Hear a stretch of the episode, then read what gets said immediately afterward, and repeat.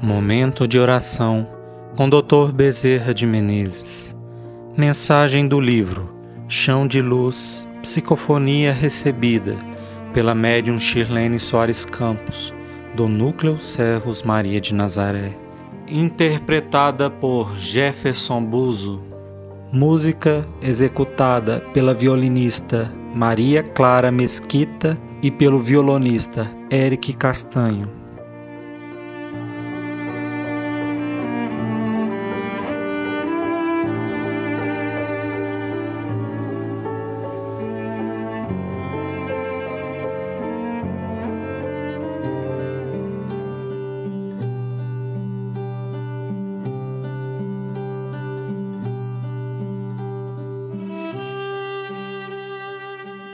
Condescendência cristã.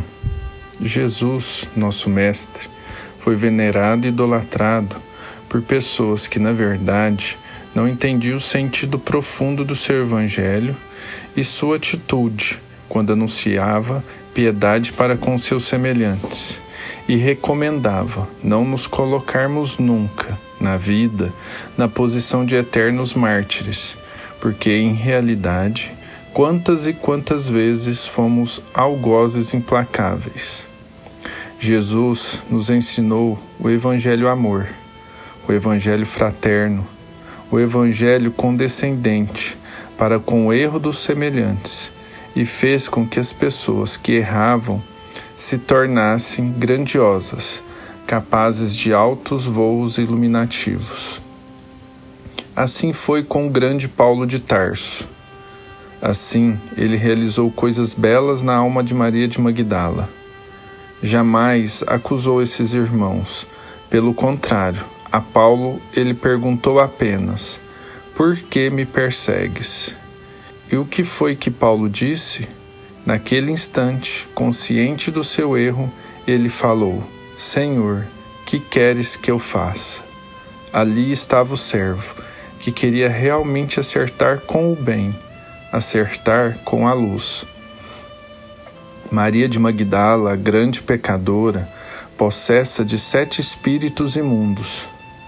Ele não lhe atirou no rosto seus erros, seus crimes. Deixou que ela fosse chegando de mansinho, observando, sendo envolvida pelas palavras do seu Evangelho, aprendendo com as suas parábolas.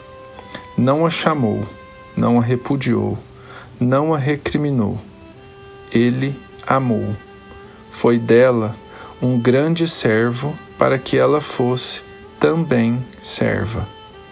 Meus filhos, como Jesus nos ensinou com palavras sublimes que nos percutem o coração, quantos e quantos ele tornou imensos. Zaqueu, que só acreditava no poder do dinheiro. Jesus fez com que ele se transformasse na criatura solidária e simpática, que devolveu tudo aquilo que ele havia retirado, porque, na verdade, Zaqueu não pensava que estava logrando o seu semelhante.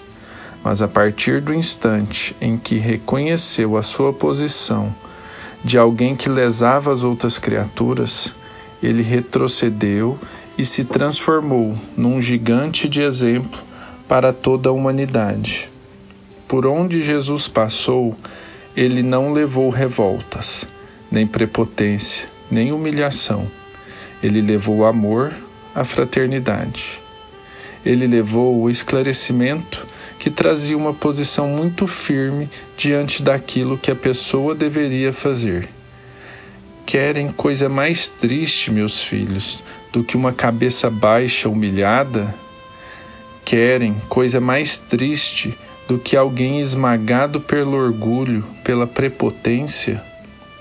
Querem coisa mais triste que alguém que estenda a mão e volta com essa mão vazia ou dilacerada pelos apedrejamentos dos reproches pouco caridosos? Querem coisa mais triste do que alguém que é amigo ser apunhalado por palavras de desconsideração pelas costas? Meus filhos, tudo isso Jesus sofreu. Tudo isso nós sofremos em muitas experiências kármicas e vamos sofrendo presentemente. mas ai daquele que é instrumento de dor para alguém. Ai daquele que realmente não compreende o verbo amor, o verbo renúncia, o verbo perdão, o verbo fraternidade, o verbo solidariedade. Tudo isso, meus filhos, são substantivos, mas são verbos quando nós os colocamos no agir. São palavras que nós colocamos como qualidades, mas são verbos de ações. E nós devemos ser, principalmente, o verbo amor que é Jesus, a conjugar todas as nossas ações na luz. Que Jesus nos ampare.